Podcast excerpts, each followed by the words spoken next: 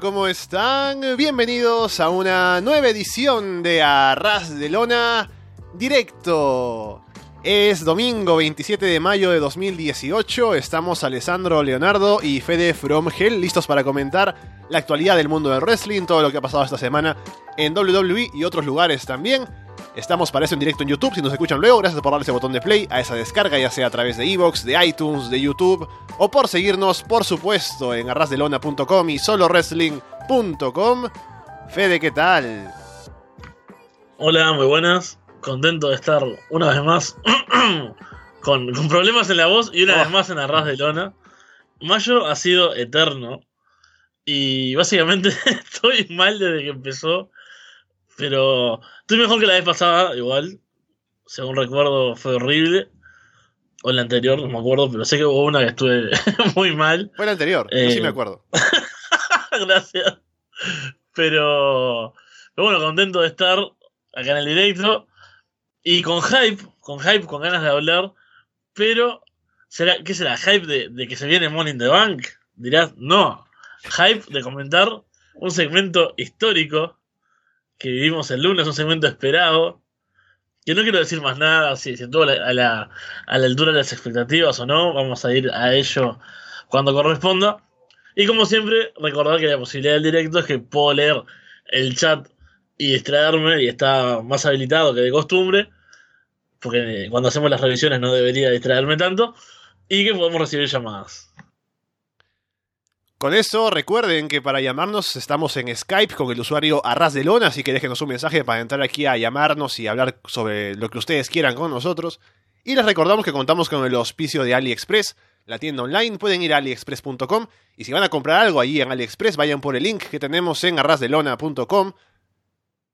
Y no hay otra mejor manera de empezar, Fede, que con lo que ya hablabas, porque hicimos todo este hype la semana pasada, ¿no? Y un hype merecido además, viendo los segmentos que habían hecho eh, en la previa a llegar a este último, ¿no? Que fue el clímax de la storyline. Bobby Lashley hace un par de semanas hizo una entrevista en la que hablaba de sus hermanas, ¿no? Y su relación con ellas. Sami Zayn luego salió a decir que no, esto todo era mentira y que iba a traer a las hermanas para que declararan realmente quién era Bobby Lashley. Y efectivamente, este pasado lunes en Raw, llegó Sami Zayn con las hermanas, ¿no? Que como ya sabíamos, iban a ser tres tipos ahí disfrazados de señoras, ¿no? Uno con, con un bigote. Y hablando tonterías, o sea, una promo horrible. Sammy al menos, eh, bueno, a- algo de... Por lo carismático que es, al menos algo se salvaba, pero igual fue un segmento espantoso. Sale Lashley sonriente, termina peleándose con todos y, y poco más, pero... Yo tuve esto eh, los flashbacks del All Day, ¿no? Que también fue un segmento histórico aquí en Arras de Lona. Así que Fede, yo te doy aquí espacio para que, por favor, nos comentes tus impresiones. Bueno, muchas veces eh, tengo muchas cosas ¿no? para, para comentar, pero muchas veces hablando acá, yo digo, decía, me imagino, ¿no? La gente no, no tan nacido a ver Raw mirando esto, me imagino la vergüenza ajena, me imagino eh, querer compartir esto con alguien y que vea estas cosas y lo que pensarán de uno, ¿no? Siempre hemos hablado de eso. Con el All Day seguramente lo hayamos dicho, con muchas otras eh, ocasiones, eh, el imaginarlo, pero esta vez lo viví y escuché el término vergüenza realmente, porque Cor- Corneta lo estaba viendo y se dio vuelta y dijo, esto me está dando vergüenza ajena, y dejó de mirarlo. Y es que realmente fue, fue terrible, fue... Ahí, ah, tengo, no sé por dónde empezar, tendría que haberme anotado los puntos para, como hago con las pay-per-view, viste, que, me pongo anotaciones porque realmente da para, para bastante. Em, bueno, primero, eso nada tiene sentido en cuanto a, a, todo, ¿no? Pero Sami Zayn, no sé qué, qué buscaba con esto. Buscaba eh, molestar a un tipo que es gigante, que ya lo, lo ha derrotado un par de veces y que si se enoja probablemente le pegue más. No, no tiene mucho, mucha gracia, mucho sentido. Incluso la reacción de Bobby Lashley, la primera, cuando sale y, y se, está riendo, y le dice, ah, muchas gracias eh, por hacer todo esto para mí, no sé qué. Es hasta, es la única parte que tiene lógica, porque en realidad yo me lo tomaría como eso, es como, bueno, qué gracioso lo que hizo este tipo, está haciendo todo chistes sobre mí. Eh, es cómico, porque en realidad, obviamente no pretendía que fuese realmente las hermanas de Bobby Lashley, porque él no tiene bigote. O sea, ni siquiera. Yo pensé que iban a hacer algo eh, horrible, sí, obviamente. Pero que iban a. O sea, tenían por un lado la idea de, bueno, tal vez pongan verdaderas señoras a, a ser de, de hermanas de Bobby Lashley. Claro, tendría más sentido porque si Sammy nos quiere convencer, porque esa era la, impresión que me dio cuando está hablando, haciendo la promo al público. Miren, realmente Lashley era así, que no, no es el tipo que ustedes creen, eh, siempre correcto, sino que era, era muy malo de niño. Si traía señoras de verdad, a lo mejor lo decía y le creía, decía, ah, mira, puede ser, ¿no? Pero si son ya el tipo con el bigote, ¿no? Eh, El otro por ahí, ya sabes que no es verdad, entonces es como, ¿cuánto habrá durado esta promo? ¿10 minutos antes de que salga Lashley? De la gente hablando, Sí. ¿no? Y los tipos que no eran para nada buenos en promos teniendo que hablar y declarar su, su vida en la infancia con Bobby Lashley, ¿no? Y, y, o sea, todo eso para que salga Lashley al final, o- o- al final no, no, eh, como tú dices, ¿no? ¿Cuál, cuál era el sentido de, de esa, de ese plan de Sami Zayn? Claro, porque hacer enojar a Lashley, o sea, no, no entiendo para qué en personaje haría eso. Es más, tiene más sentido, no sé, que saliera él a, a decirlo, ¿no? Que por algún motivo sabe eso y que no sé qué, que presentar a, a las hermanas. Y lo, lo más difícil de todo esto fue que yo tenía que cubrirlo. ¿Y cómo hacían para tratar de transmitir? A mí me pasaba mucho eso con algunas promos de Paul Heyman, ¿no? Cuando Paul Heyman estaba muy encendido y no repetía lo mismo semana a semana, como hace creo que un año que debe estar haciendo más o menos. Mm. Eh, cuando hacía promos tremendas, yo decía, ¿cómo puedo aunque traducir? Era, era quedaba corto para tratar de, de transmitir todo lo que pasaba. Y acá era, no puedo simplemente describir esto. ¿Cómo, cómo podía describir a, a esos personajes? ¿no? A, a esa, eh, creo que puse nada más hermanas, entre comillas, y puse la, la misma imagen que estábamos usando acá en, en la raza de lona. Y bueno, no sé, que, que la gente completara después si lo veía el, el panorama, ¿no? Porque realmente era muy difícil de, de, de transmitir solo en palabras lo que estábamos viendo, porque realmente fue un momento cumbre, ¿no? Así como fue el All Day, tenemos, vamos a tener esto para, para ver las cosas horribles de, de Raw que nos deja. Y esos cuestionamientos de quién demonios escribe estas cosas, ¿no? ¿Quién? Esto, ¿a, a, a quién suena? No sé, a, a- el humor de Vince, ¿no? Ese humor Mm. como extraño que uno es. ¿A quién le, le causa.? Porque no sé cuál es la- realmente el objetivo del segmento. Más allá de. Por un lado tenemos en personaje, ¿no? Que no entendemos el objetivo de Sammy, que si es enojar a, a Lashley tampoco es una forma muy inteligente. O sea, eh, no sé, es como que yo te quisiera hacer enojar y agarrar acá a mi hermano del otro cuarto y le dije, no, decís que sos eh, amigo de Sandro y habla mal de él. Y todos saben, y, y que pongan un acento no uruguayo, viste, para hablar, Mm. y sea todo retrucho, y nadie. eh, no te enojaría porque es muy estúpido. Es como, sí, bueno, trajiste ahí en vos hablando de mentiras, ¿qué, ¿cuál es la gracia de esto? O sea, ni, ni me enojo por eso, es muy estúpido. Y después, el sentido, ya digamos, desde, desde la empresa, ¿no? Desde los creativos, desde el programa, era un segmento cómico. Eh, era. No sé, ¿qué- ¿con quién tenemos que. Tenemos que estar. generar empatía con. eh, con Lashley, ¿no? Sentir, pobre Lashley, le están tomando el pelo.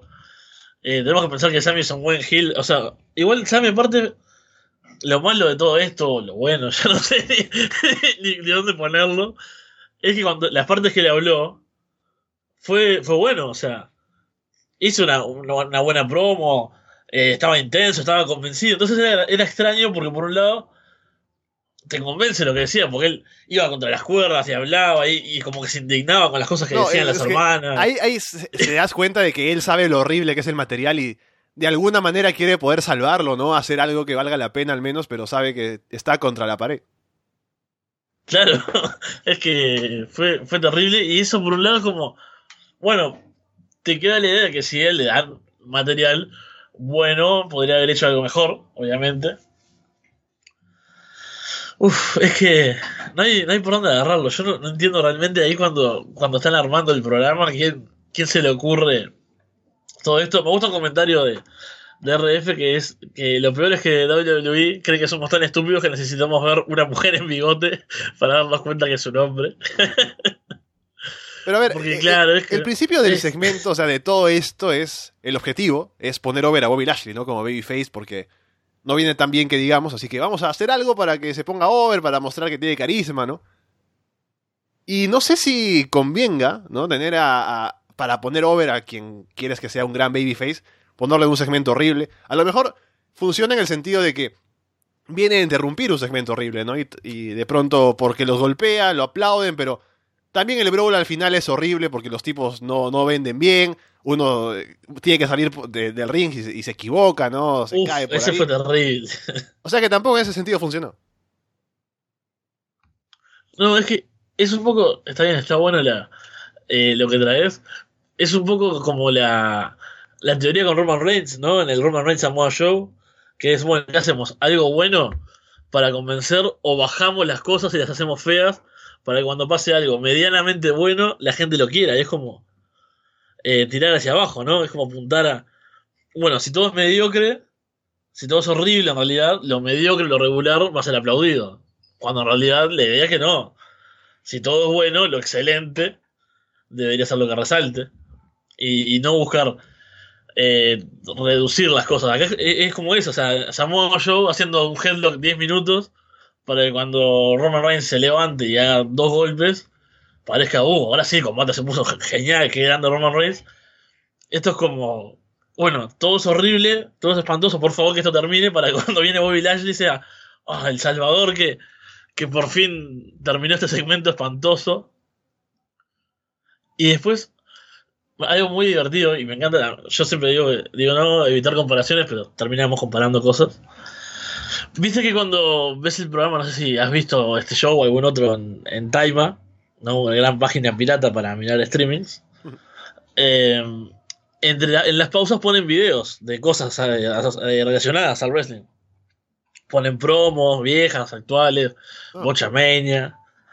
Y en un momento fue genial, no sé si fue este, este lunes o, o qué, o pusieron una promo de Bobby Lashley campeón en Impact. Uh, Que si no me equivoco estaba MVP presentando, puede ser, yo, eh, mi memoria es... sí, Pero era una promo que era... porque fue- fue- eh, era- Lashley- eran del Beatdown Clan con Kenny King también. Ahí va, Lashley que todavía creo que en esa época no, no tenía el micro que tiene ahora. Ajá. Y entonces básicamente estaba. Pero era genial porque estaba Bobby Lashley haciendo. eh, haciendo ejercicio, ¿no? Con ese, ese cuerpo impresionante. Estaba súper musculoso con el cinturón. Y la promo de MVP. Y era básicamente. Es genial que, aunque ahí no hablaba, yo no tenía el carisma que capaz que tiene ahora, o la soltura. Hasta eso, esos segundos que vi, sin saber, o sea, no sabía ni cómo se llamaba el grupo, no sabía nada de ese momento. Todo eso era mucho mejor que lo que ha hecho eh, en ese tiempo que llevan WWE. Porque claro, es mucho mejor.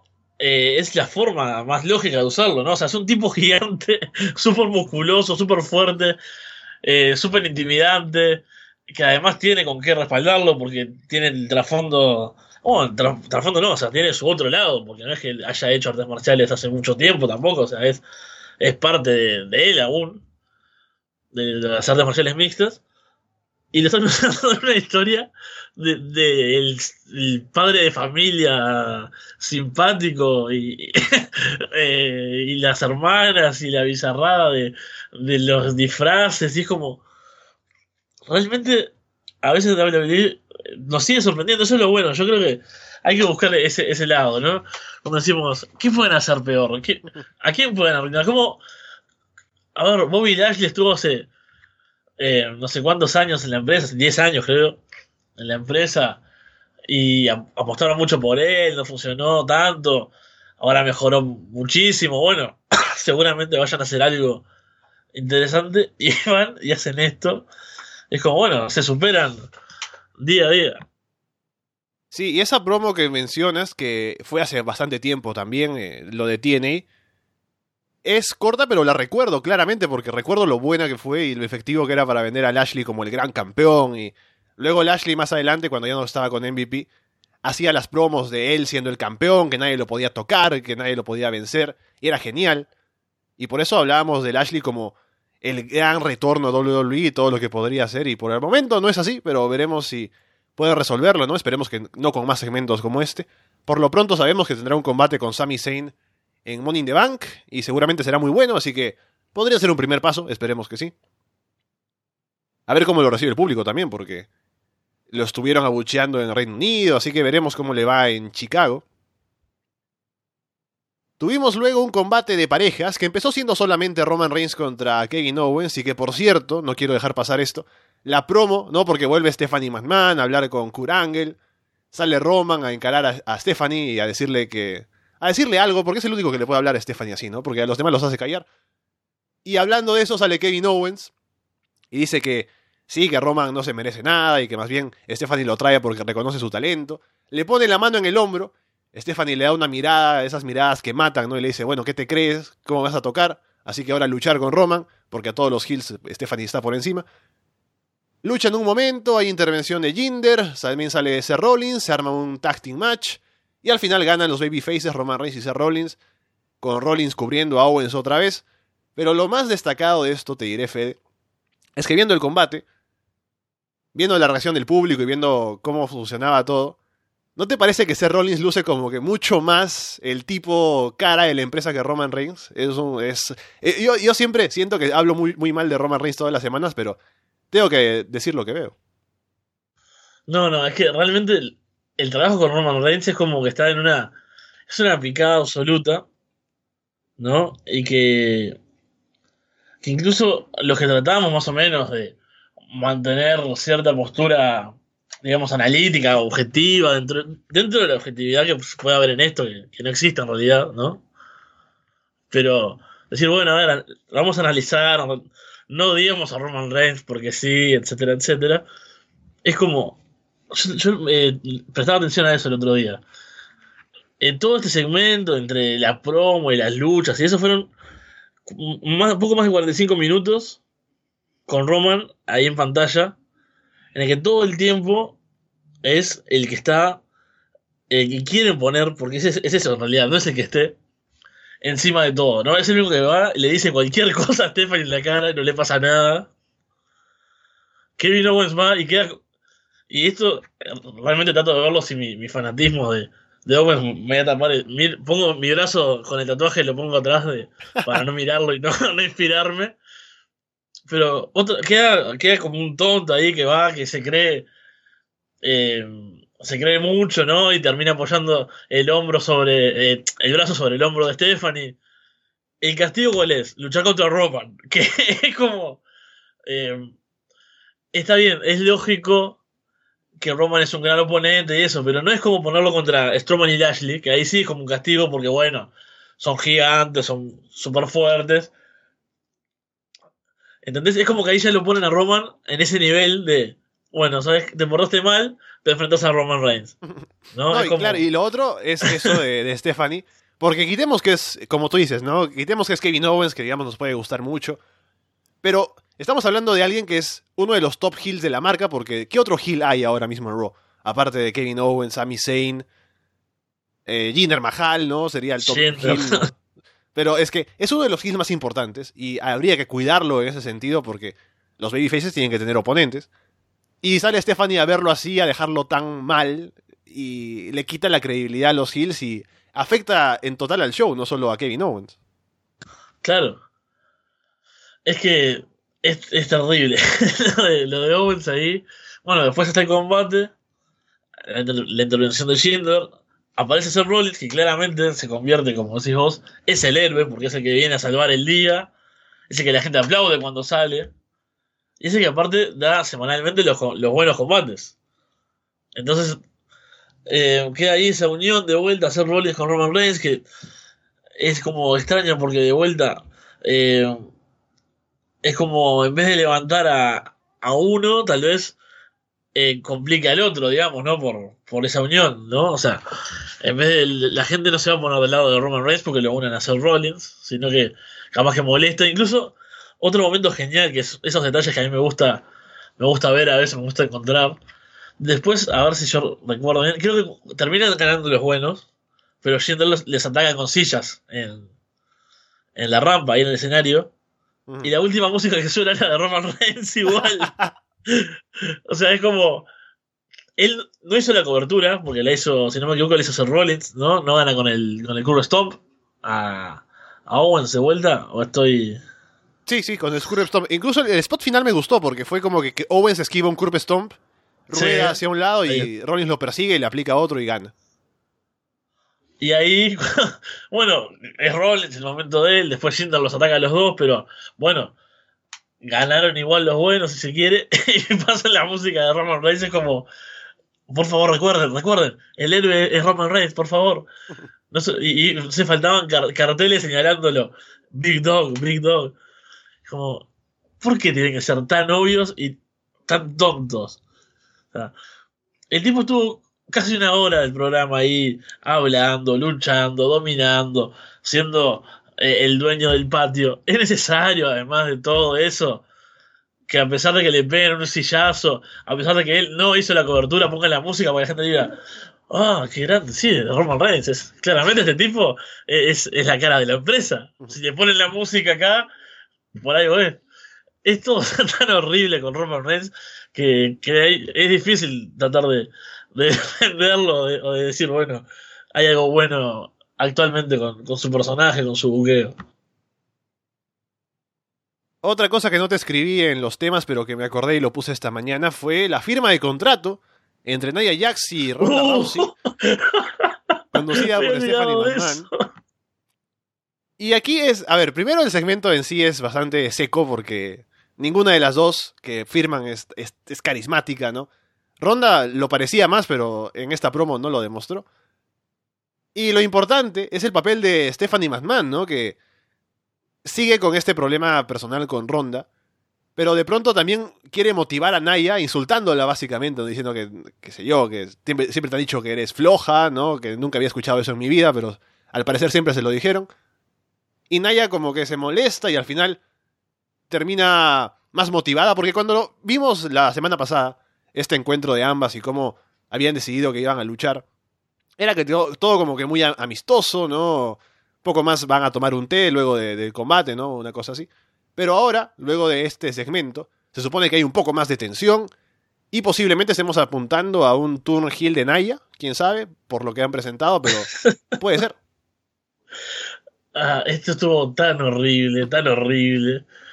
¿Cómo, cómo nos olvidamos, no? Cuando, cuando hacemos la, la lista, cuando hiciste la lista, yo tampoco lo. Es que lo que yo hago es, yo voy a, a Solo Wrestling, pongo los resultados de Raw y voy leyendo y voy viendo, ah, sí, esto pasó, esto pasó. Y como eso está aislado en un párrafo grande, ¿no? Y no hay ninguna negrita ni nada, digo, uff, por eso no lo, no lo vi. Y ahora que veo lo que pasó en Raw, digo, ah, ¿verdad que, verdad que estuvo eso también? Es que, ¿qué puedo resaltar?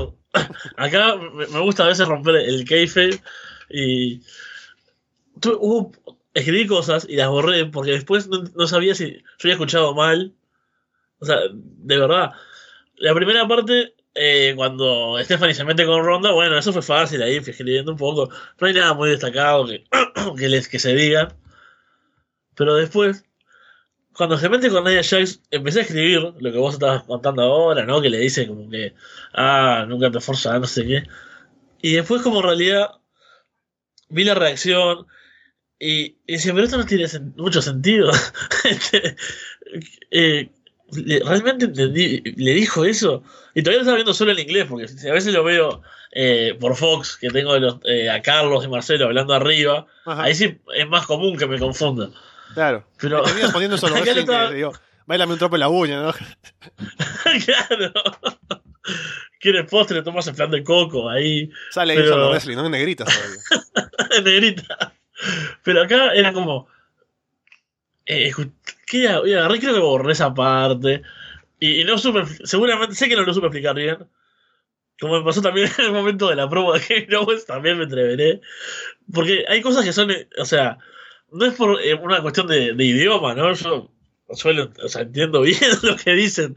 Es que no entiendo por qué lo dicen o si tiene sentido. Entonces, a veces en esa confusión. Eh, no pongo cosas. Y acá era como. ¿Qué es eso? ¿Qué? Y lo que demuestra también, que es un gran punto, es que Nia Jax tiene la mentalidad de una niña de ¿cuántos años? Eh, 8, 11, por ahí. Sí, de primaria, de primaria tiene que ser. de primaria. Porque, por un lado, tenía toda la historia que, que acaba de terminar, por suerte, de. Ay, me dicen gorda, me dicen que soy fea. eh, mis amigas hablan mal de mí a mis espaldas, ¿no? Y toda esa cosa. Súper infantil. Y ahora le hacen la psicología inversa, pero más barata del universo. Súper, la, la más básica de. Ah, bueno, tal vez Ronda Rousey gane porque Nia Jax no sabe pelear. Oh. Ah, ¿cómo que no sé pelear? Ahora sí, soy Nia Jax. Dijo, por favor, pero ¿cómo, cómo pueden ser personajes tan planos y tan tontos? No es necesario. O sea, cualquiera puede mirar. Yo sé que eh, es para todo el público, ¿no? Programa de la familia. Pero los niños necesitan que, que el personaje sea tan tonto para, para entenderlo. O sea, porque yo realmente yo no confío en los niños. Para mí los niños son tontos, ¿no? Pero. Eh, creo que ni siquiera los niños son tan tontos como para necesitar que un personaje sea así, como una. tan llano que, que le dicen dos palabras y la, la luchadora que viene y que nos hizo toda la historia anti-bullying y que es tan buena, le dicen, le, dicen dos cosas y parece que ya eh, está dispuesta ahí a, hacer, a destruir a Ronda Rousey y hacerse su nombre porque ella en realidad no era tan buena y no sé, fue tan horrible el segmento, fue realmente eh, digno de, de, lo que viene siendo eh, todo lo que involucra el campeonato de mujeres de Raw. Sí, simplemente a ver cómo. qué cosa más hacen de cara al combate y cómo sale ese combate, ¿no? Que siempre desde la semana pasada lo venimos diciendo. Es una incógnita. Así que tal vez con Naya Hill al menos tenga un poco más de sentido su forma de luchar, ¿no? Porque al menos los combates Hill Naya contra Babyface Alexa eran, bastante feos, bastante tontos. Pero bueno, a ver cómo le va ahora, si es que hace el cambio. Y por cierto, en el chat nos comentan esto de, de Marcelo Rodríguez, que al menos yo me meto con él, pero solo por las promos no me parece que. No, o sea, solo por las frases, digo, pero no me parece que sea malo, así que. No, solo, no. solo eso, sí. Un saludo para Marcelo si nos escucha alguna vez. A ver, voy poniendo este tema por aquí mientras veo que me han dejado por el chat de Skype. Natalia clasifica Money in the Bank, Fede. Uf, pero eso ya ni, pero ni me acuerdo de, del combate, de eso. Realmente se ve que mi mente lo, lo borró completamente. Y. Bueno, me acuerdo que lo estábamos viendo, eso sí, estábamos viéndolo acá. Y yo estaba criticando nuevamente el, peinado de, de Natalia y su atuendo. No, porque. Bueno, es un personaje que me parece horrible. Pero. Ah, no me acuerdo de nada. ¿Contra quién luchó? Yo tampoco, no, no, no tampoco me acuerdo. y no me acuerdo qué fecha fue el lunes. El lunes fue 21. Para buscar los grandes resultados de solo wrestling. Y, y leerlo ahí. Y ver. Eh, quiero ver también el párrafo sin negrita. Acá está. ¿No estaba Dana Brooke? Dana Brooke estaba ahí. No me acuerdo quién más. Eran cuatro. Era una Fatal Four Way ahora que me acuerdo. Acá está. Dana Brooke, Sarah Logan, Liv Morgan y Ajá. Natalia. Claro, claro. Por eso en un momento yo dije que parejas, no, pero porque estaban solo Liv, Liv Morgan y, y Sarah Logan, que son equipo, pero sí era una Fatal Four Way y clasifica a Natalia. Cierto. Sí, están un poco extrañas algunas clasificaciones, tanto en, en Raw como en SmackDown, porque, no sé, yo pensé que era un combate eh, que va a tener ocho participantes, podría tener un poco de gente más nueva, o gente que, alguna sorpresa tal vez, alguna, eh, las luchadoras estas de, los stables de ambas marcas, pero por ahora tenemos algunas bastantes obvias como Natalia, Charlotte, y este combate tuvo ahí el, el, guiño, ahí el momento de que parecía que se iban a enfrentar Sarah Logan y Liv Morgan, ¿no? Lo de cada mujer por sí misma. ¿no? Esa cosa que tienen estos Money in the Bank, estos, eh, estos combates así múltiples y que iban a tener ahí un momento, pero no, al final fue todo risas y, y alegría. Y se terminaron uniendo contra otra, no me acuerdo contra cuál. Estaba Dana Brooke ahí, o sea, imagínate el combate es totalmente olvidable. Pero al final gana Natalia, que no sé, tampoco me parece que sea una luchadora que aporte demasiado a un Money in the Bank. Eh, o sea, bien, tiene experiencia, sí es, pero. O sea, me la imagino haciendo yay, parada en la escalera. y, y pienso que, que puede arruinar todo. Así que. No sé, fue una, una decisión extraña. Ahora todavía queda un par de lugares, si no me equivoco, y va a haber un otro combate esos de, de segunda oportunidad, a ver si entra alguna de estas chicas nuevas entonces. Tuvimos otro Elias contra Bobby Root en Raw y esta semana le tocó ganar a Elias. Y a ver si la próxima le toca otra vez a Bobby Root. Uf, esto tiene realmente, ahora estaba, estaba recordando lo, horrible que había sido este Raw, pero que tiene una cosa especial, que es que ni siquiera fue horri horrible de, de, que, bueno, más allá de lo de Sammy y, y Lashley, fue como simple, ¿no? Así como que iba lento, pesado, pero ni siquiera te dejaba enojado. Que son que muchas veces nos pasa, decir, este fue el peor robo del año, esto es una basura.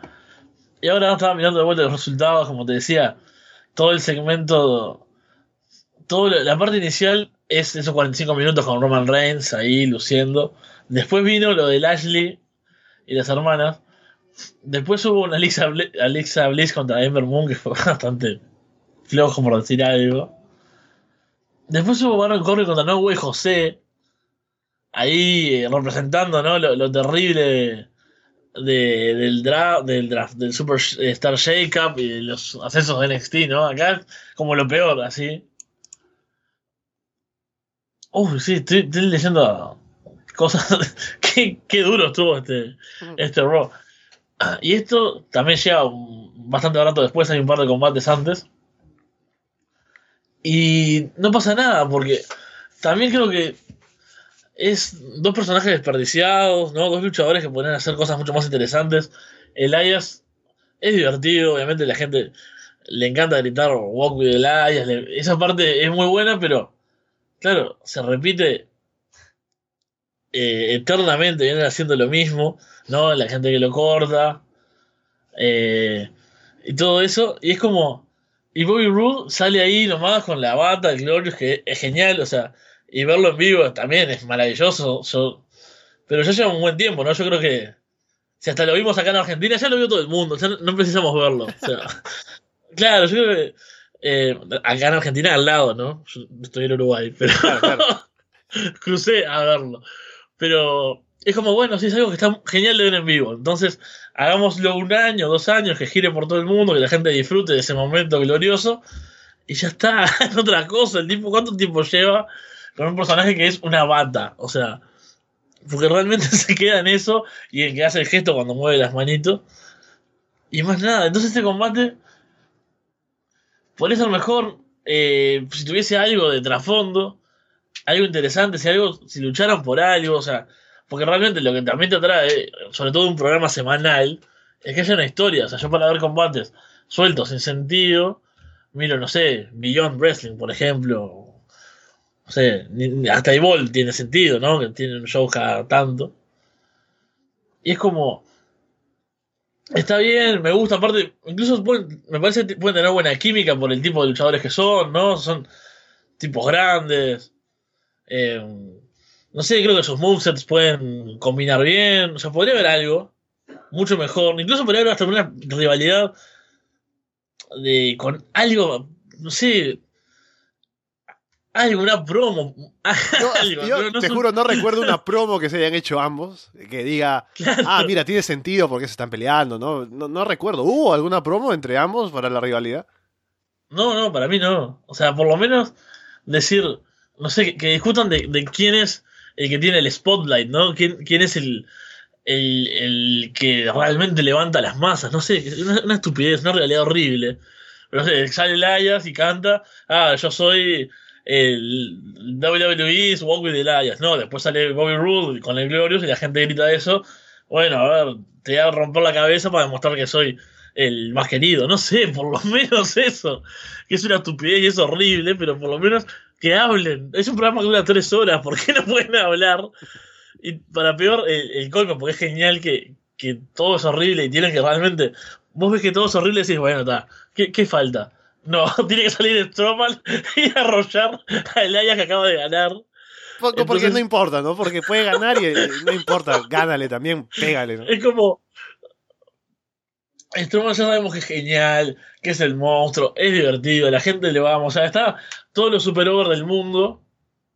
Tienes que atropellar al tipo que, está salvándose en un pobre, una pobre rivalidad sin gracia, que está navegando ahí en el midcard.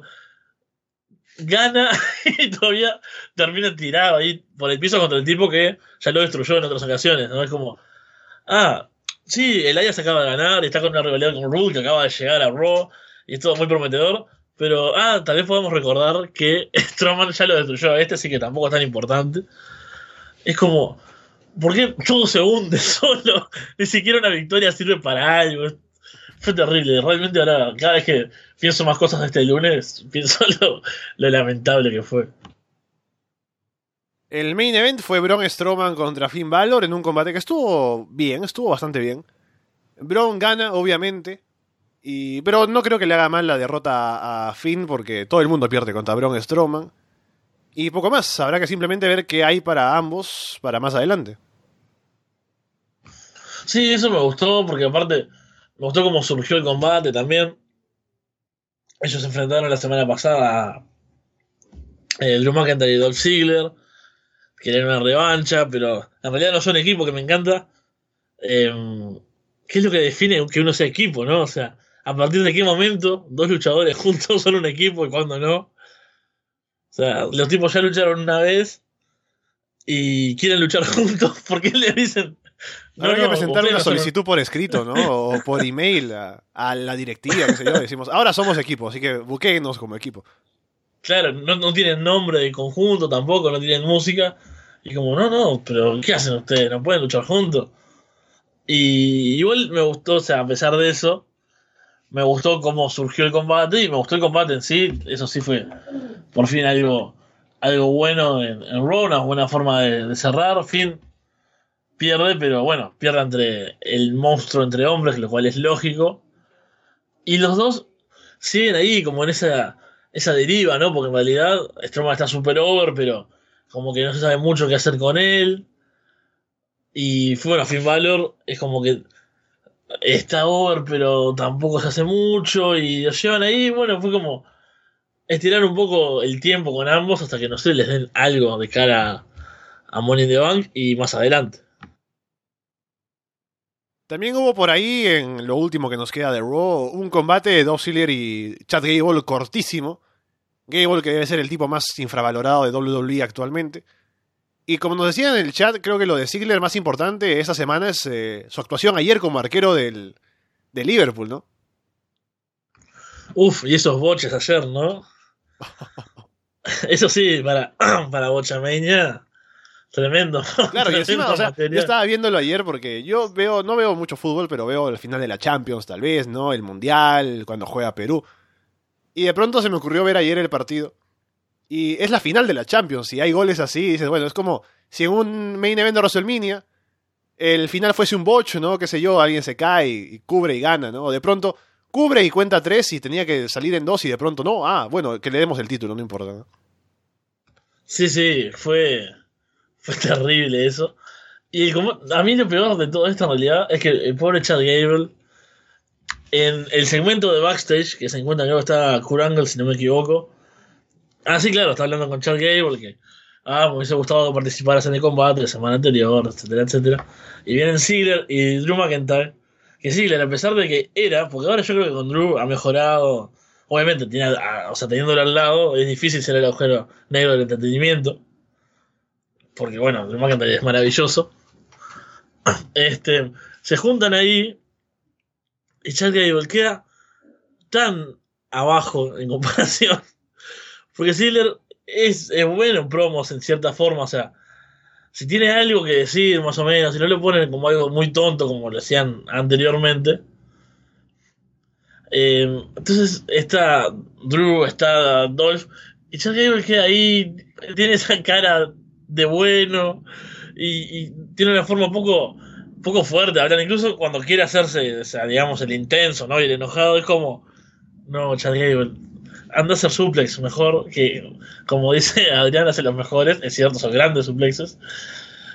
Pero claro, pobre, ese aspecto del personaje, de su forma, no, no lo ayuda demasiado. Y el combate sí fue muy corto y, y un poco para tener a Ziggler y McIntyre en pantalla.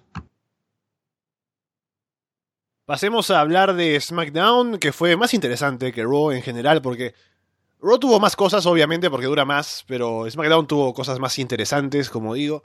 Por ejemplo, el main event, que no era combate clasificatorio para Money in the Bank directamente, sino que era clasificatorio para el clasificatorio, ¿no? Porque ganó Daniel Bryan a Jeff Hardy, y la próxima semana tendrá que luchar con Samoa Joe, y ahí sí, el que gana va a Money in the Bank. Pero vayamos por partes. Primero, este combate de Bryan y Jeff estuvo bastante bien. Porque Jeff Hardy, la gente de pronto no lo considera tanto, pero es un tipo que tiene experiencia y es un veterano y sabe lo que hace. Y el combate lo llevó bien junto con Bryan. Intentaron cosas diferentes, ¿no? Al final con las coberturas de pronto. Y el, el, el que usa Bryan para ganar, luego de haber atacado la pierna y de pronto puede ser otro finisher posible para algún otro combate. Samoa Joe en comentarios también lo hizo genial. Y luego Joe sale a encarar a Brian para decirle no sé qué celebras y la próxima semana estoy yo y te voy a destruir. Y mucho hype para la próxima semana ese main event de Daniel Bryan contra Samoa Joe que espero le den bastante tiempo. Sí, la verdad que fue un, un gran trabajo de, ese final, ¿no? Todo, tanto la lucha como, como el ambiente, como, como bueno, esto es la previa de, del combate de la semana que viene. Creo que en ese aspecto SmackDown eh, ha salido muy favorecido del, del shake-up y aprovecha con estas cosas, ¿no? O sea, porque esto es un combate, como decís, preclasificatorio, en realidad es para acceder a un combate contra Samoa Joe para ver quién pasa. Pero igual sí te dan un combate que está bueno, combate nunca visto, que se vende bien. O sea, es una gran forma de aprovechar eh, las estrellas que tienen, de dónde vienen, que, nunca se habían cruzado, o sea, es, o sea, en ese aspecto, en cuanto al buqueo, ya es, muy bueno. Es una clara diferencia con lo de Raw, ¿no? O sea, imagínate, en Raw, como te decía, tenemos Baron Corbin contra Noel José, en la rivalidad, que es básicamente Corbin diciendo, ah, yo soy malo y a mí no me interesa la diversión, quiero hacer dinero. Y Noel José, que no dice nada, sale con la fila de conga.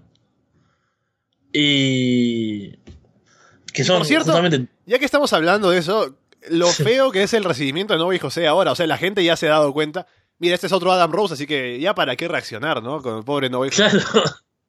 es terrible, o sea, no duró nada y es que con esa forma de, de buquearlo, o sea, si lo pones en combates cortos, sin, sin una rivalidad de verdad, capaz que dura un poco más, pero lo pones contra Baron Corbin, que el pobre no es que sea el tipo más entretenido del mundo, todavía con una historia muy terrible. y es como difícil que la gente eh, le llame la atención, se, interese. Pero a lo que iba era eso, ¿no? Que acá en SmackDown dicen, bueno, tienen a, Jeff Hardy que recién llega. Em, a SmackDown, en este, el Shaker, tienen a Daniel Bryan, bueno, un combate nunca visto. Es como una forma de llamar de atención, de decir, bueno, quiero quedarme hasta, hasta el evento principal. Y aparte después el combate estuvo bueno como así eh, es, es, genial. Perdón que, voy a dejar lo que estaba diciendo. El comentario de Adrián. el nivel de, atención de la gente con respecto a Nove José ha decaído al nivel que dice: Me he fijado que en la conga la primera es siempre una mujer pechugona y sexy y en faldita. Oh. O sea, ¿entendés que a la gente ni siquiera le importa un carajo la canción? O sea, antes, ¿te acordás nuestras épocas en Arras de Lona? ¿no? Con la canción de Nobel José. Claro, y la gente se volvía loca en el chat. Sí, lo tuvimos de portada, me acuerdo. Oh, también, Ostabón también se manifiesta, ¿no? A favor de Nobel José, ahora que lo mencionamos. Yo recuerdo que lo pusimos de portada también durante una semana entera ahí en la página web, en, en, la, en la home, ¿no? Ahí estaba Nobel José con el logo de Arras de Londres en dorado todavía. Y, y pasó eso que la gente mira, a ver, mirando mujeres en la, en la línea de coca, a ver si. Pero eso es una tradición que viene desde Adam Rose también. Recuerdo que Mandy León estuvo alguna vez en entre los. ¿Cómo se llamaban? Los Rosebuds. Los Rosebuds. Bueno, es que Mandy León es más para. Está para eso, ¿no? Que para luchar, pero bueno. Uh, eh, shoot. Shoot. Pero bueno, volviendo a SmackDown, gran evento principal, muy buena lucha, eh, mucho hype de cara a la semana que viene por ese Samoa Show contra Daniel Bryan, que está bien, no va a ser un combate de pay-per-view, no va a ser un 5 estrellas, pero bueno, tiene que ser algo bueno entre ambos, sin dudas. Sí, lo han vendido bastante bien como que el gran combate, el main event de la próxima semana, así que espero que les den tiempo. Y si no les dan, ellos seguramente se podrán inventar algo para hacer un gran combate con el tiempo que les den, así que veremos cómo sale. Luego tuvimos, como ya habíamos visto la semana anterior, Nakamura venció a AJ Styles, así que él podía elegir qué estipulación para su próximo combate en pay-per-view.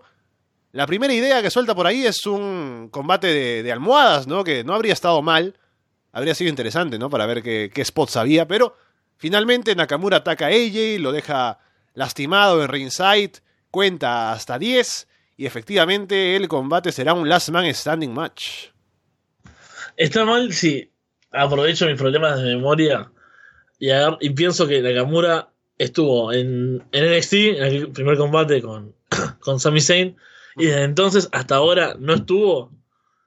Y esto es Nakamura en WWE. Podemos hacer entre todos un, un acuerdo de, que no, no me hagan recordar otras cosas de él y que piense solo que, que él está desde después de WrestleMania, digamos, por ahí, o sea, a partir del primer golpe bajo, si se quiere. Porque qué genial que es este Nakamura Hill. Se, nota que era tan, tan malo lo que estaban dando eh, al personaje de guion que, que era penoso. Y esto fue muy divertido. Eh, todo, ¿no? Se hace odiar Nakamura, pero de una forma. Es la forma que me gusta odiar, digamos, a alguien. ¿no? O sea, yo lo veo y digo, sí, qué tipo odioso, pero no adelanto los segmentos. O sea, esa es la diferencia para mí entre un Gil que, que uno. Porque también, los Hills se hacen odiar, pero tenés que soportar verlos, por lo menos. Porque si no, eh, no, tiene sentido. Y me encanta diciéndole ahí, em, hablándole a, a, AJ Styles, la cara de AJ Styles ya eh, harto, ¿no? De, escucharlo con, los gestos de Nakamura, las caras que pone AJ Styles con cara de, por favor que se calle este tipo de una vez, porque realmente logra ser molesto, es extraño aparte, o sea, es como un tipo que lo ves. ¿Qué le pasa al tipo? ¿Por qué habla así? Y, es todo genial, o sea, en realidad todo eso para mí me eh, aporta mucho al personaje y después la forma de anunciar la estipulación es genial. Contando ahí, para decir que es un last man standing, es, es una, una, gran idea, me gustó mucho todo, todo este segmento. Y a ver si ahora, porque tiene que haber un, final decisivo ya que es last man standing, a ver cómo les va en el combate y que ojalá sea el mejor de los que han tenido hasta ahora. Y siendo uno que finalmente tendrá un final, seguramente podrá hacerlo. Y veremos si deciden darle el título a Nakamura, que bien podría ser el nuevo campeón, ¿no? Porque luego, ¿contra quién más puede luchar AJ Styles? Porque ya ha sido campeón un buen tiempo. Está Samoa Joe, pero creo que Nakamura campeón estaría bien. Sí, totalmente, me, me interesaría verlo. ¿Qué más tuvimos en SmackDown? Carl Anderson y Luke Gallows vencieron a los Usos y serán retadores al título de parejas para Money in the Bank contra los hermanos Cachiporra. Y me da gusto ver ahora con esta oportunidad a Anderson y Gallows. No sé cómo les irá con, con los Blue John Brothers en el pay-per-view. Tal vez me habría gustado con la etapa de los usos como campeones tenerlos como retadores, pero a ver si les va bien y si se mantienen ahí arriba. Sí, la verdad que me, me gusta verlos con, con oportunidades. Porque aparte, bueno, es también parte de, de lo bueno de este shake-up para SmackDown, que trae gente que aspira a un título, no trae gente a rellenar el midcard, a tener segmentos ahí de nada. Eran dos tipos que estaban muy mal usados en Raw, vienen acá, cambian un poco el panorama, porque otra vez usos New Day, usos New Day, ahí en, el entorno titular. Acá, por lo menos durante un pay no van a estar ninguna de las dos parejas. Eh, luchando por el título. Y tengo ganas de ver ahí ese, ese duelo de, los hermanos, ¿no? Los, los, los buenos hermanos, los hermanos buenos, no sé cómo, cómo sería la mejor traducción. Los buenos hermanos. Los buenos hermanos. Porque los hermanos buenos serían como si estuviésemos hablando de Ashley y sus hermanas. Contra los, los hermanos Cachiporra puede ser un, un buen combate, así que hype para, para eso, mientras veo que, que la gente, hay, hay amenazas en, en el chat, hay gente que quiere partirle la boca a otros por spoilers, pero parece que ya está todo, todo en paz. Ahora estabas mencionando algo que no lo tengo notado, ya me, ya me acordaré. Hablemos mientras tanto de Lana y Naomi clasificando Money in the Bank, especialmente Lana, Fede. Qué, qué lindo. ah, lo- los combates de mujeres, estos de los dos de SmackDown, dejaron, dejaron grandes cosas. Em, bueno, el de Lana. em, uf, qué, qué difícil, ¿no? Eh, han formado como una especie de stable ahora, ¿no? Con Aiden English, con Rusev, lo de Rusev Day, Lana Day ahora. Pero. Bueno, ¿ves? Acá hablando de. Em, estoy leyendo lo que dice Walter y me distraigo. Pero uso samoano significa hermano. Dice. Así que sería los buenos hermanos contra los hermanos Hachiporra y los hermanos hermanos. es maravilloso. Pero. est- estos combates fueron. em, Naomi contra eh, Sonia Deville. Ajá. ¿no? Y Lana contra Billie eh, Billie Kay. Bueno, ¿ves? Acá lo que hablábamos de los hills que son molestos, que se hacen odiar, pero que me salté los segmentos. Ahí tenemos a Billie Kay y Peyton Royce. Veo salir a Lana, ¿no? Veo ahí eh, Aiden English. Cuando veo que las Iconics tienen micrófonos en la mano, adelanto, adelanto, adelanto, adelanto, hasta que llega, hasta que veo que empieza el combate. O que está por empezar. Y, y tiene un- el mejor momento, el, así, el, el momento de este combate, que es muy breve, es la caída de, Billy Kay después de la patada de Lana, que cae de una forma muy graciosa y muy tonta. Eh, es como, ¿por qué cae así? ¿Qué le pasa? Y Lana ahí, no sé, eh, es como que tiene, se contagia lo, lo over por, por estar con Rusev y por luchar contra Hills que está bien, son molestas y generan también rechazo del público, pero también, o sea, que generan hit en realidad, no, no es como... Yo sé que estoy un poco solo en este, en este desprecio a, a las No, no, no, hay gente que se queja de lo odiosas que son, así que no está solo. Porque acá cuando van a encarar a Aiden English, claro, la gente, cuando Lana va a atacar, es como se, se pone contenta, ¿no? Le aplaudo porque eh, todo el acto de Rusev Day está muy over. Yo tengo Así una que- pregunta. Porque aquí Sí. Lana claramente es babyface, pero ¿Rusev sigue siendo heel o no? Es una buena pregunta. Eh, ¿Qué pasa con, con Rusev? Es que no saben qué hacer, ¿no? Y lo tienen ahí como a mitad de camino. La gente lo ama, pero no, no sé por qué no lo ponen over como, como un face. Porque, a ver, hay que pensar en Pero- esto porque, claro, ahora no tenemos la respuesta, pero yo digo, si Lana es babyface, claramente, porque así la han vendido y poniéndola contra Billy Kay, ¿no? Y con todo el, lo- el alrededor de Aiden English, es babyface. Entonces, lógicamente, Rusev también tendría que ser babyface. Así que si la próxima vez que vemos a Rusev es heel, ya saben que hay algo que está mal. Está bien, tiene, tiene sentido. Así que probablemente no lo tenga en, en y Rusev sea heel. Y después el otro combate este de Sonya Deville y Naomi. ah, Es, complicado. Yo dije desde, desde WWE Argentina, ¿te acordás que yo comenté que ella estuvo en la conferencia de prensa y fue que me respondió a mí directamente? Desde ese entonces yo dije, no la voy a odiar más a Naomi. Es muy simpática. Y no puedo odiarla, no puedo hablar tan horrible. Pero la cobertura fue tan engorrosa, salió ahí como. eh, hace como un roll-up ahí medio extraño que sale tan lento y está Sonia Deville ahí con las patas para arriba esperando recibir la cuenta. Y bueno, el combate tampoco pasa demasiado. Porque no son estilos que puedan combinar muy bien. Y me hubiese gustado ver a Sonia Deville, como te decía antes. El Money in the Bank me parece extraño que no hayan aprovechado para poner luchadoras que, que son más recientes, ¿no? Para que tengan ahí su, su momento. Naomi tal vez, no sé, se anime a hacer algo, algún vuelo, alguna cosa que, que llame la atención y por eso esté en el combate.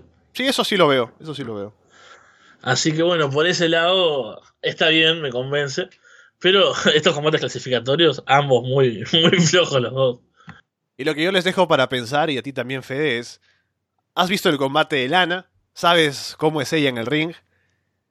Y no sé por qué. O sea, está bien que es popular y todo, pero estamos hablando de un Money in the Bank, hay escaleras de por medio, hay spots que pueden salir mal, y está Lana ahí, o sea, no sé, Sí, sí. tengo miedo por las demás. Es que eso es increíble, o sea, está bien que esté over todo, pero claro, por una luchadora que no sé cuánta experiencia real tiene en el ring en un combate, casi ninguna tiene experiencia, porque obviamente eh, no es común en las mujeres. Y ahí va a estar Lana, yo me imagino que no va a tener demasiada presencia en el, eh, en el combate. Vamos a ver ahora si tenemos a alguien en la llamada que nos estaba pidiendo entrar antes de que pasemos a hablar de NXT. Mientras tanto, veo y viendo los temas que tenemos todavía anotados para hoy.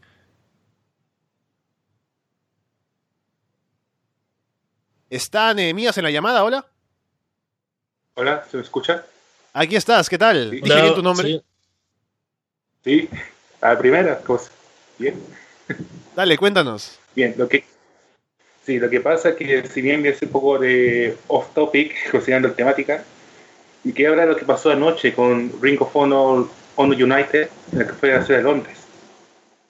Mm, Lo que pasó fue que Cody Rose viene en un combate que, en que venía Kenny King, el cual la estipulación decía que si Cody ganaba, o sea, si Kenny ganaba, que, disculpen, si Kenny ganaba, tanto Phil Gondor como él iban a estar buqueados en In, pero Cody Winslow. Y después del combate viene Nick Aldis para hablar todo, todo el asunto que fue con el tema de, de la conferencia de prensa, hablando de que al parecer no hablaron con él el asunto. Y de ahí a lo que Nick Aldis le, hace una oferta, de la cual él aceptaba ser buqueado en el In, siempre y cuando Cody ganaba el campeonato mundial en Best in the World oh, para hacer el combate del campeonato de NWA, un campeonato de título contra, de campeonato contra campeonato. O sea, eh, la condición es que si no gana Cody el título, no hay combate, eh, en, o sea, entre ellos en All-In. Sí, exactamente. Mm, convirtiendo, el campeonato de. Disculpen, la lucha del, de All-In en un campeonato contra campeonato. Eso es raro, ¿no? Porque ahora tenemos a Dalton Castle campeón, que es campeón desde diciembre en Final Battle. Así que no ha pasado demasiado tiempo, si no estoy equivocado. Sí, sí, ahora que lo recuerdo bien. Y tenemos el, el All-In, ¿no? Que es un evento importante, creado por Cody, por los Bucks. Y hay un combate anunciado, que es Cody contra Nick Aldis. Entonces, si ese combate... Si ahora para, me dices que para que se produzca, Cody tiene que llegar campeón ganando en Best in the World, ahora están como que obligados a darle el título, o sea, no, no, no lo veo. Me, me parece que es innecesario, pero bueno, si es que es, eh, si es que es- así se va a vender más, no es que se va a vender más, si ya están vendidas todas las entradas, pero no sé cuál sería el plan detrás de esto de hacer campeón contra campeón más que ese título, ¿no? E- Ese, ese, esta estipulación de ah, título contra título y demás. Yo estaba buscando los, los resultados por este tema. Lo que comentaron Alejandro y, Jonathan de, Solo Wrestling que, que estuvieron en el, en el show. Yo no termino, no estoy seguro entonces si es que el acuerdo es que si Cody es campeón, ambos luchan por los títulos, pero que si no es campeón, o sea, luchan igual sin ningún título en juego. Yo tengo la duda Mm. de, de eso. O sea, que como que el combate se haría igual. O, o sea, ahí está la, la cuestión. Pero para mí lo importante sería que estuviese en juego el título de NWA, ¿no? Porque si no, ¿para qué querés a Nick Aldis si no con el título en juego? Claro, acá O dicen sea- en el chat también, nos, nos dicen eso, ¿no? De que posiblemente el combate no esté condicionado, sino que simplemente Aldis dice que si llegas como campeón, título contra título, ¿no? Si no llegas como campeón, bueno, mi título nomás. Ah, bueno. Ahí. Ahí puede ser, sí, sí. Em, pero bueno, es, es- a mí me gusta toda esta participación de, de Aldis, el título de NWA en, en Ring of Honor me parece interesante y cómo se están mezclando todos los, los multiversos, ¿no? Ahora, esto sí que es un, un crossover. Bueno, eh, y como última cosa, me acabo de fijar de que al parecer hubo, hace poco hubo rumores de que iba a cancelar el 205 Live por asunto del programa del Reino Unido. Mm. Y según aquí ponen Sono Wrestling, si me deja el internet, aquí dice que, que todo esto quiere cancelar por el asunto de Enzo Amore en su momento. Justo ha sido el tema de Enzo Amore con toda esa polémica y querían cancelar el show. Pero sin embargo, ahí vino Triple H con su martillo para en vez de acabar carreras para, para salvar la división. Claro, yo recuerdo en su momento porque Triple H es quien ha tomado las riendas de 205 Live desde lo que pasó con Enzo, porque Vince ya se desinteresó de- por completo, ¿no? Y ahora es Triple H quien lo lleva, y por eso ha mejorado el show. Pero hablando de su cancelación, lo cierto es que no aporta mucho el 205 Live, o sea, sería una lástima porque tienen mucho talento ahí, y no habría espacio para que salgan en Raw ni en SmackDown, porque ya hay mucho talento también en esos rosters. Y por eso sería triste que no hubiera 205 Live, porque sería básicamente dejar ir a Cedric Alexander, Mustafa Ali, toda la gente que está ahí. Lo cual, pues, no, no, no convendría. O sea, no sé dónde encajarían luego. Pero lo otro del Reino Unido también es que ahora con los rumores, y parece que va tomando fuerza el proyecto de World of Sport, querrán tener algo para que compita, porque no van a querer que una empresa que se perfila como una que puede ser grande en Reino Unido despegue y no tengan ellos con qué combatir y por eso el show del Reino Unido era una idea en su momento por eso mismo. Luego cuando se cayó el proyecto de World Sports frenaron, pero ahora que vuelve a lo mejor se les ocurre otra vez hacerlo, porque el talento lo tienen contratado, así que si deciden hacerlo lo pueden hacer. Sí, y disculpa Fede, pero de hecho, que me acuerdo, también hace poco se dio una noticia de que en el Major League Wrestling también tenía problemas porque al parecer WWE también estaba contratando gente para que nos aparezca en el programa de MLW. Mm. Sí, sí, está en un momento WWE de, de expansión fuerte, ¿no? De, de asegurarse, no, no sé qué más gente quieren. O son unos, unos dementes, básicamente. Es un- una cosa ya de, de que está bien, son, obviamente son el imperio, son quieren ser los quieren ser los dueños del patio a toda costa, pero yo creo que hay ya bastante, tienen bastantes estrellas, bastante material como para tener que ir a, tomar a todo el mundo y sobre todo para tomar gente para que no estén en otras empresas en MLW que yo por lo menos me entero que existe, no sé si existe hace más tiempo, pero hace, no sé, muy poco. Es como eh, una, una locura. Y esto de UK, eh, a mí me interesa bastante seguir la- todo lo que está pasando allá con esto de los contratos, ¿no? Que es esta guerra World of Sports y WWE buscando contratar a, básicamente cualquier persona que destaque un poco en, en el Reino Unido. Que me intriga cómo va a quedar después el panorama indie.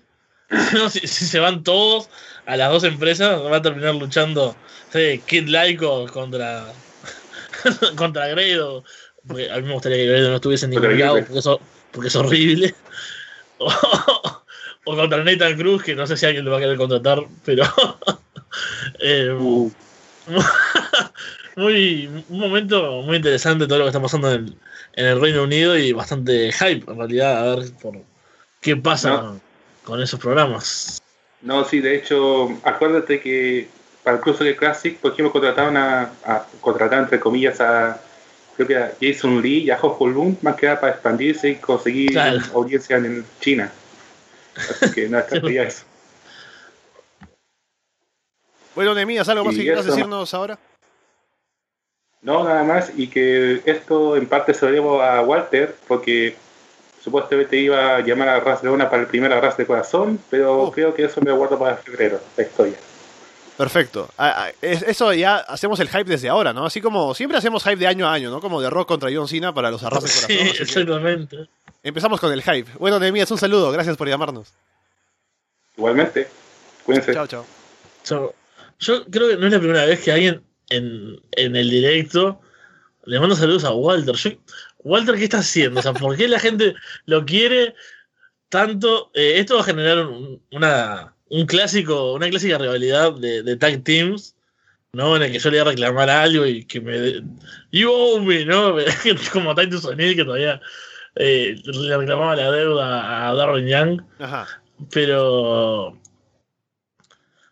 no sale acá, no está haciendo eh, eh, eh, lucha libre, no están, no, no Claro, han puro todo lucha libre, ¿no? todo- Eh, Aquí estamos nosotros trabajando, ¿no? Semana a semana. semana a semana. directo, ¿no? Y de pronto viene Walter, no sé, hablando con la gente por lo bajo, ¿no? Moviendo a las masas. Vienen a llamarnos y a ¿Por mandarle qué? saludos. Es, es algo muy extraño. Sí, sí, me, me está empezando a, a frustrar. La gente me pregunta quién es el Marty, Walter o Fede, ¿viste? Ya esto, esto va a terminar mal. Y nos avisa Gin que hoy graban puro talk. Eso lo he escuchado antes, te diré, pero bueno, habrá que ver si es cierto. Pasemos a hablar de NXT, que este sí fue un gran show. A mí me gustó muchísimo el NXT esta semana. Empezando con TM61 venciendo a Otis Dosovich y Tucker Knight. Que bueno, no es que me guste tanto ver perder a Otis una vez más, pero lo hicieron con trampa, así que siguen esta idea de que TM61 estaba en camino a ser el turn heel definitivo, lo cual les daría algo de personalidad que no tenían nada, y así que pueden sacarle más provecho. Sí, la verdad que una muy buena idea hacer que, que empiece a tener algo interesante, porque me acuerdo nuestra ilusión como una vez más fue rota, como suele pasar en, en WWE. Y en NXT pasa menos, pero pasa. Cuando teníamos los videos, ¿no? Y estaban ellos ahí, parecía que iban a hacer algo interesante, y no, quedó en la nada, ahí como unos personajes sin demasiada gracia me gusta que por lo menos tengan un Turn Hill, ¿no? Que sea bueno. hart- me imagino, ¿no? Hartos de, no tener oportunidades, de perder, de que, que estén ahí dando vueltas, aspiren a algo y bueno, si tienen que hacer trampas para lograrlo, lo hagan. Y que genial hacerlo contra unos tipos tan queridos como Heavy Machinery. Sobre Otis todo. hizo un grandísimo comeback en este combate. Otis fue genial, hizo el Worm Otis. Sí, sí, sí, sí. o sea, fue, pero eso, eso es todo lo genial de NXT y lo bueno del buqueo. Acá tenés a, a TM61, que ¿qué precisan para ponerse over, para empezar a, a crearse como heels? Ganarle a Otis, que en el combate te hace un worm.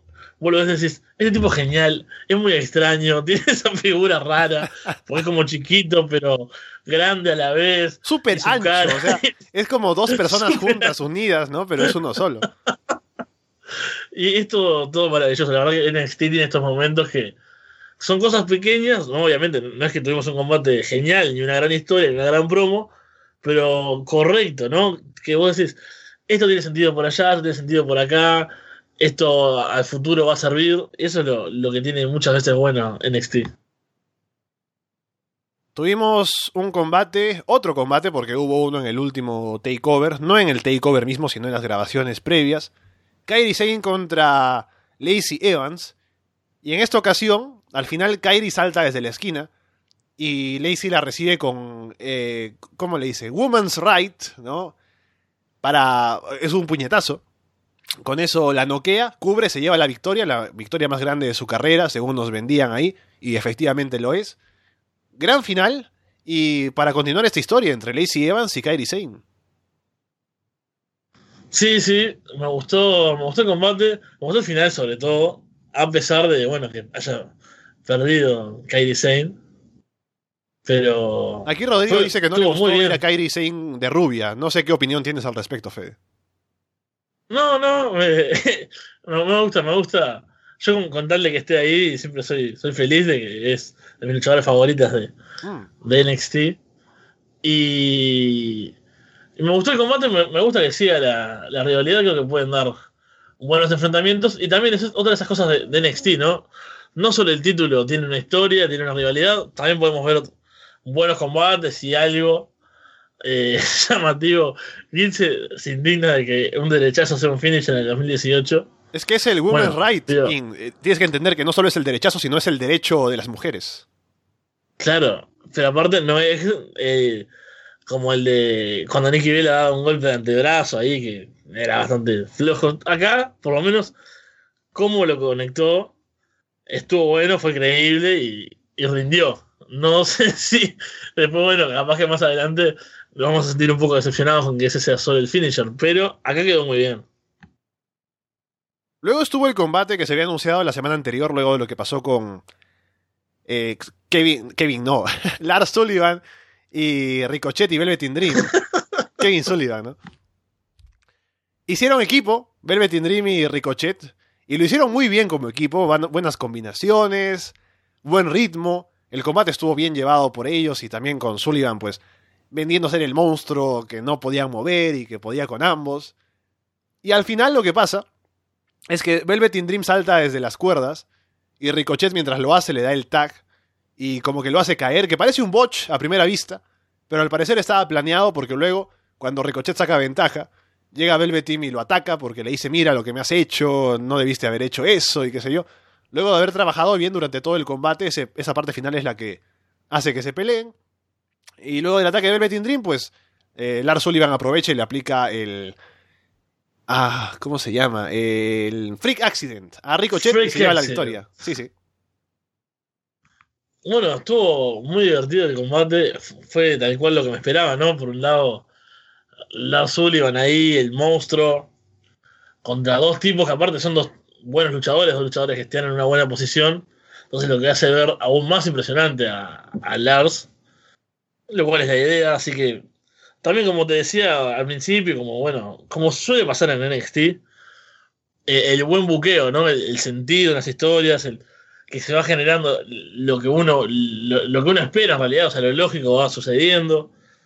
Eh, el monstruo se ve como un monstruo, lo ponen contra dos tipos que tampoco se ven mal, o sea, no es que luchan contra uno y quedan, uh, pero son dos y no pueden, o sea, no, queda bien, o sea, no se ven tampoco como eh, tan, tan inferiores y es lógico también que el final su derrota llegue por un problema entre ellos, que también tienen la rivalidad, así que es aún más razonable. Y me gustó, me gustó también como, como ese parece, como decíamos, parece un botch, pero en realidad era parte de lo que tenía que pasar. Y también muy bueno el, eh, la ejecución del Rolling Dead Valley Driver que hace, que hace Velvet Dream es muy buena. Y, y sí, en la historia, todo, este, también esta parte de NXT está muy interesante. Y es un gran programa y genera mucho hype también para, para este próximo takeover. Em, todo lo que tiene que ver con Velvet Dream, Ricochet y con Lars Sullivan también. Ah, luego tuvimos lo que fue eh, el anuncio de que Dakota Kai va a luchar contra Shayna Baszler la próxima semana por el título de NXT de femenino. Y yo sigo sin saber por qué le dan esta oportunidad, ¿no? Si, o sea, no es que haya ganado mucho, ¿no? Le ganó a quien a, Vanessa Bourne, creo que no es nadie. Y, y ahora es retadora al título, pero bueno, ahí está. Y apareció en una promo para que le, le preguntaban cómo se sentía, ¿no? Ella estaba muy entusiasmada, pero sale Shayna, la intimida un poco más, pero esta vez como que Dakota Kai le planta algo de cara. Shayna dice, esta chica pues va a morir, ¿no? Y a ver, revisando la storyline, sabemos que Dakota ha estado muy traumatizada por, por Shayna Baszler, que es muy fuerte y que le da miedo. Y ahora está enfrentando sus miedos, ¿no? Seguramente por los consejos de, de Nikki Cross. Pero todo esto va a ser para que pierda la próxima semana, porque no creo que vaya a ganar, así que no, no sé. Ah, no, no sé cómo, cómo, cómo saldrán de este buqueo, pero a ver si le hace bien a Dakota Kai, al menos. Sí, yo también acá donde veo ese, ese detalle bastante importante, ¿no? No es un, un detallecito.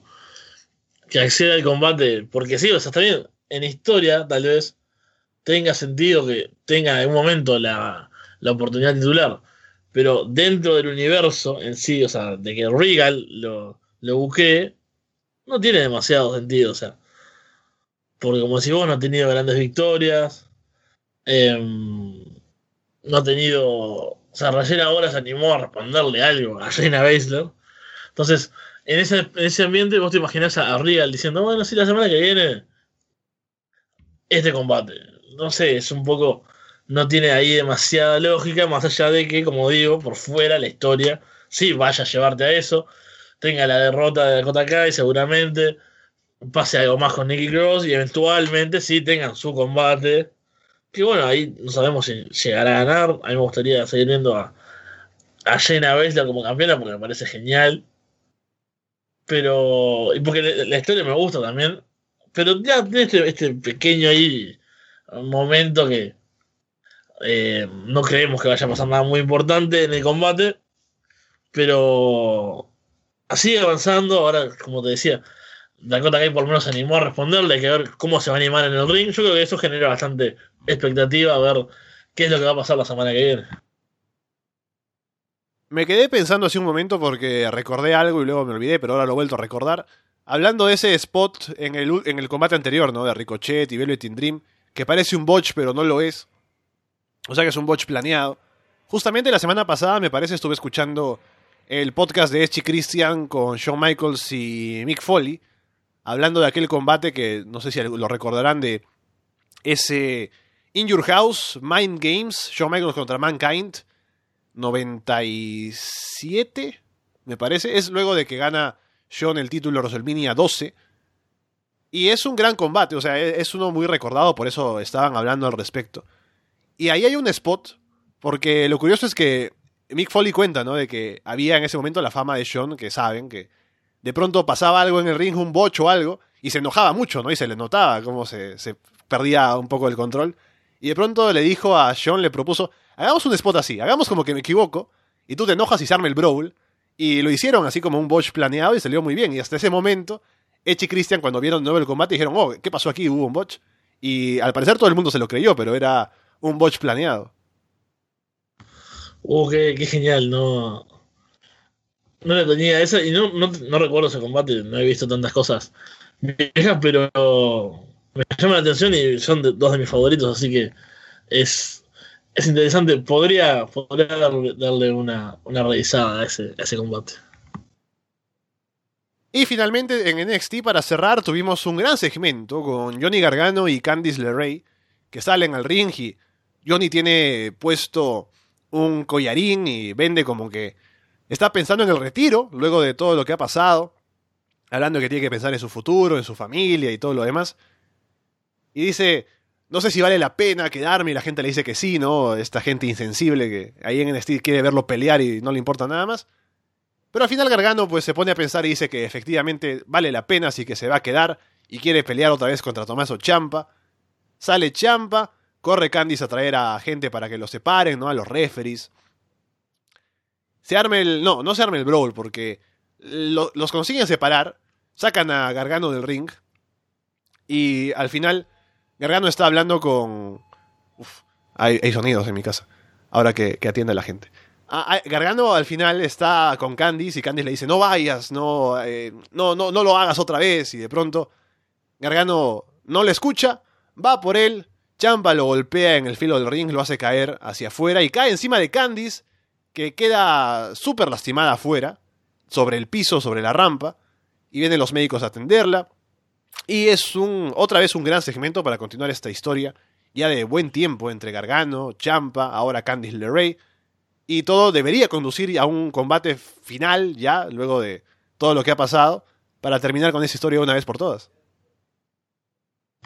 Sí, me, me gustó el segmento. Otra vez, eh, Johnny Gargano ahí, pues no ahoga con la gente. Que, también, la gente es un poco desinteresada en realidad en, en, cuanto a su salud y a su bienestar. No, al final, es Pero... más, al final cuando está con Candice y, le, y Candice le está diciendo, no, ven conmigo, ¿no? hay un tipo en primera fila que le dice, no le escuches, Johnny, ve a pegarle a Champa. claro. Ah, ¿qué, qué, qué va a hacer? ¿Lo, ¿Lo, que dice su esposa o lo que dicen sus fans que quieren verlo luchar?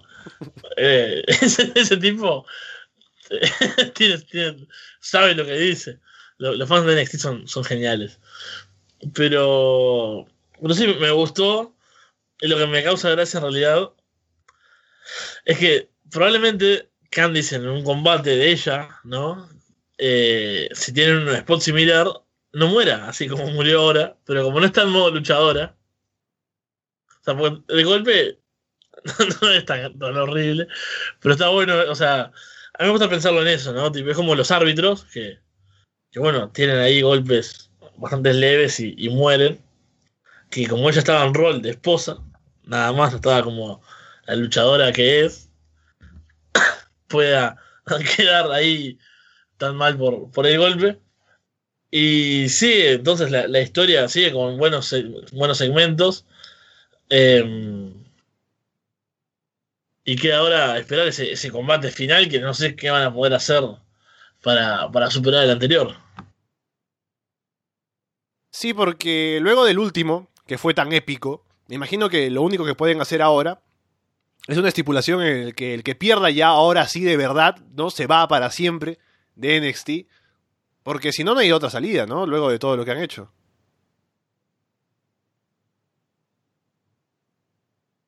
Déjame ver por aquí. Ok, antes de pasar a otra cosa, ahora que estamos hablando de NXT, comentarles que si no, lo, no se han enterado, esta semana ha salido un documental de Mauro Ranallo, que es el Bipolar Rock and Roller, ¿no? Que es un documental de una hora y cuarto, me parece que todavía no he visto, pero la voy a ver posiblemente hoy. Es un poco su vida privada también, ¿no? La vida con el trastorno bipolar, lo que se ve. Porque es uno el Mauro que vemos en pantalla, ¿no? Comentando boxeo, MMA, wrestling y todo lo demás. Y también su vida privada es, es complicada por esa enfermedad que tiene. Y él siempre ha sido bastante frontal en esto de ser un representante de esa condición y querer que la gente sepa de qué se trata el vivir con algo así y que se entienda porque hay muchos estigmas alrededor, ¿no? No, no hay comprensión con la gente que sufre estos males. Y por eso él quiere usar esto como para hacerle saber a la gente, ¿no? Cómo es vivir así, que comprendan a si conocen a alguien que tiene este, este problema, que no lo vean como algo que de pronto no tiene solución, sino que es una condición médica que se puede tratar. Así que muy interesante y yo siempre he sido admirador de su trabajo y también admirador de él como persona. He visto varias entrevistas suyas con respecto a este tema también de- del documental. Así que recomendable, si es que pueden verlo, que lo hagan. Sí, yo no lo he podido ver. he visto las reacciones en, Twitter y demás, los comentarios. Y tengo ganas de verlo porque también, o sea, me parece, primero que es el mejor comentarista, es, genial. Y que aparte, obviamente, no lo conocemos, pero por lo que se ve en entrevistas o, o por lo que él muestra, es un gran tipo. Y esta lucha por, por hacer visible todo este tema de la salud mental, ¿no? De, de ayudar a la gente a que, a que lo exprese, a que busque ayuda, a, visibilizar el, el problema, es, es, o sea, también es una gran parte de, lo que es él, ¿no? O sea, constantemente en Twitter comentando, es un tipo que es muy abierto en las redes sociales. Esto es una, una cosa muy interesante que tiene Mauro Ranalo, que además, como, digo, además de ser un comentarista genial, eh, tiene este, este otro costado que lo hace aún más admirable, ¿no? Porque es, realmente un tipo que, que uno le llama la atención su historia, quiere saber más, así que tengo ganas de verlo el, el documental también para porque tiene muy buenas críticas por lo que he leído por ahí. Ahora, Fede, hablemos de que se ha decidido ampliar la duración de los eventos de WWE a partir de Money in the Bank. Cuatro horas para todos los shows y los importantes más. Qué horror. Yo eh, vivo aterrado de, de los pay-per-views. Por lo menos ahora son en conjunto, así que si más o menos se buquean cosas buenas, o sea, lo mejor de cada marca, se supone, ¿no? The best of two worlds, creo que decía la canción horrible aquella. Hmm. Pero no tengo demasiadas esperanzas en realidad, así que seguramente tengamos pay-per-views largos y, horribles. Como fue Backlash, ¿no? Fue Backlash fue horrible, sí. Sí, sí, El- sí, sí. El último, sí, claro. uff. El último. Oh, por favor, qué, qué horror. No, de pero- verdad, uno de los peores shows que he visto en los últimos años, al menos. Sí, sí, sí, fue muy malo. Pero va. eh, siempre se van igual un poco a veces, o sea, siempre se van de, de tiempo. Ya los Rob, ¿no? Duran unos minutos más. Pero acá una hora más, ya son cuatro horas. Yo creo que los shows se terminan haciendo. son muy difíciles de mantener el interés tanto rato, son demasiadas luchas. Eh, después pasa, por ejemplo, que hay finales que se repiten o, o construcción de combates que se repiten, ¿no? Porque WWE tiene un estilo ya particular, ¿no? No sale mucho de eso. Entonces, si tenés, no sé, 10 combates en una noche y tenés, no sé, por decir algo, el campeón Gil cobarde de tal marca, eh, la campeona Gil que es horrible luchando, que hace trampa. Y al final, claro, ves cosas similares, eh, como que ah, no hay tantos recursos, a veces no tienen tantas ideas, no tienen tantas cosas para, para hacer shows tan largos y que sean todos atractivos. Pero es lo que nos toca una vez más. Y los shows largos, ya me imagino SummerSlam de como WrestleMania, ¿no? Uf. Ocho horas con los kickoffs. No, ¿sabes? Y Eh, todo Aquí nos dicen que tal vez algo de esperanza es el hecho de que empiezan una hora antes, ¿no? Así que terminaremos como que a la hora de siempre. Lo que yo quisiera es que los kickoffs no fuesen tanto tiempo muerto, ¿no? Porque yo tengo que estar sentado ahí viendo si pasa algo. Y a veces no pasa nada durante todo el kickoff, solo 10 minutos de combate al final y poco más. Pero si empiezan una hora antes, eh, tal vez es más llevadero, pero de todos modos son 4 horas. Solo espero que esto haga que puedan meter más... Porque ahora que están las marcas combinadas, ¿no? No hay espacio para todos y hay tantos títulos y demás.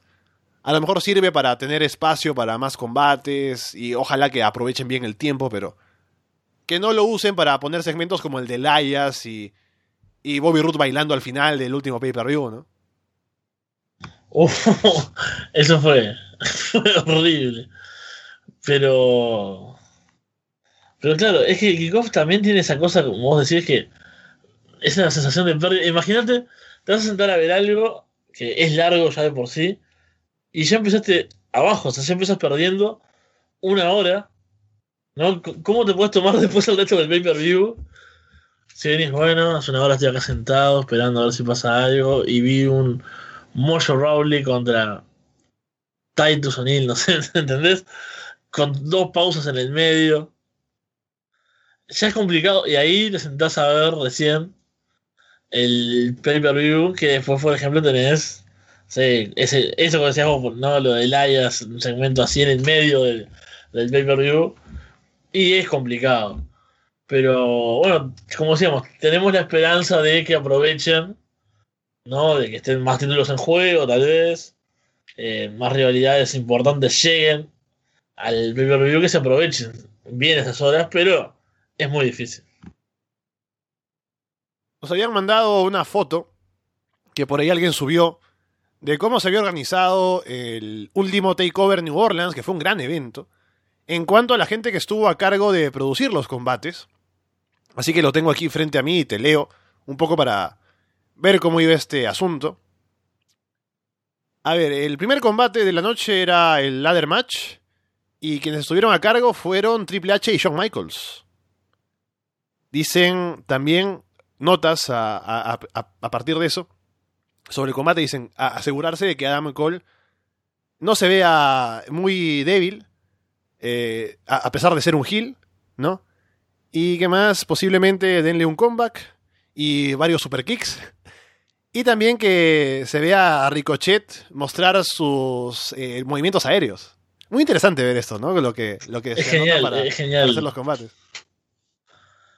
Es genial pensar Triple H y Shawn Michaels, ¿no? Trabajando juntos, fuera de pantalla, ¿no? Después de toda su historia, y pasando un poco eh, esa visión, esa experiencia a, NXT, o sea, es para, no sé, nosotros que crecimos tal vez viéndolos a ellos, ¿no? Que eran figuras súper importantes en su época, pensar que son los que están detrás de, esto que nos gusta ahora, de NXT, es mí genial. Y me encantan esas notas, lo de Adam Cole eh, haciendo una, una super kick party básicamente, eh, para, para hacerlo lucir bien. Y ahí es lo que comentábamos, ¿no? O sea, eh, recién hablando del show semanal de NXT, esos detalles, esas notas tal vez que estarán en, en las producciones de los combates, ¿no? Decir, bueno, sí, que gane X, pero tener en cuenta esto, ¿no? O sea, capaz que eso los que produzcan Raw tal vez no tengan muy en cuenta y por eso no funcione como funciona NXT. Pero me, me encanta, me encanta este esta hoja que salió ahí con, con lo de John Michaels. Yo no sabía que John Michaels tenía tanta importancia. Ahora, bueno, lo vamos a ir comentando un poco más, pero en NXT. Sí, te leo los demás. Dice Shayna Baszler contra Ember Moon, producido por Terry Taylor. Luego Adam Cole y Kyle O'Reilly en Backstage, producido por Shawn Michaels. El combate por el título de parejas, también producido por Shawn Michaels, cuando ganan Disputed Era. O gana más bien, o Roderick Strong traiciona, ¿no? Y ganan Disputed Era. Con los Autos of Pain también. Luego, en el combate por el título de NXT, Alistair Black contra de 100 Almas, estuvo Shawn Michaels y Sara Amato. Y en el main event, Gargano contra Champa, estuvieron Triple H y Terry Taylor. Y una de las conclusiones que se sacan de este documento es lo metido que está Sean en todo lo que tiene que ver con Undisputed Era, ¿no? Y con Adam Cole especialmente. Sí, eso es genial. Eh, me acuerdo que en algún momento hay un artículo los comparaba un poco, que bueno, salvando las grandes distancias, pero me gusta que, que Shawn Michaels esté metido ahí con este gran stable que es Undisputed Era, con, con, con Adam Cole también, y me gusta también en comentarios la gente imaginando lo que son las notas de, de Raw, o lo que eran en otra época, ¿no? En los 80, Hogan más Pose, en 2018, a, a hacer lucir a, a Roman fuerte, ¿no? Me imagino Raw, primera hora del lunes, ¿no? Todo, todos los segmentos, nota, que Roman luzca bien. Eh, cualquier segmento de cualquier El, cosa. el Ayas contra Bobby Root, que Roman Reigns luzca fuerte.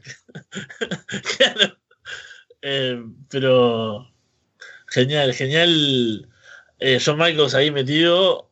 Se nota, se nota bueno que eso, lo que vemos en, en NXT, que muchas veces hablamos, es que es influencia de luchadores, como decía recién, que nosotros hemos visto, que son cercanos a, a nuestro tiempo y tal vez con mentalidad más de luchador, si se quiere, con una creatividad que puede estar más cercana a nuestros gustos y por eso es que NXT tiene ese éxito y se siente como más fresco, ¿no? Porque son, no son tipos, de, no sé, de los 80, ¿no? Escribiendo eh, guiones y pensando en qué es lo que tiene que destacarse, qué es lo que está bueno.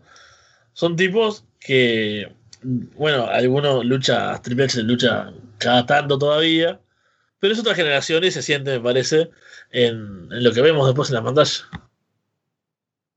Nos estamos pasando de la hora ya como WWE y sus pay-per-views, así que vamos cerrando esta edición del programa y a ver si volvemos la próxima semana que seguimos en camino a Money in the Bank, todavía con algunas semanas por delante hasta llegar al show.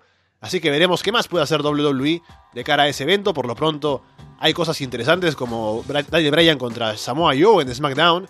Así que veremos qué tal les va. Y bueno, Fede, a, ver si ahora vuelve como nos han prometido, puro toque y lucha libre. Puro toque al menos el día de hoy. Bueno, sí, hay hype por, por puro talk, obviamente, y por lo que va a pasar estas semanas en, en Raw. Lástima, lástima que no tenemos promesas de segmentos horribles esta vez. Pero estamos en el camino a Money in the Bank. Así que seguramente sigan pasando cosas. Tenemos los últimos clasificados. Así que temas para hablar vamos a tener sí o sí. Con eso dicho, por ahora los dejamos de parte de Fede From Hell y Alessandro Leonardo. Muchas gracias y esperamos verlos pronto.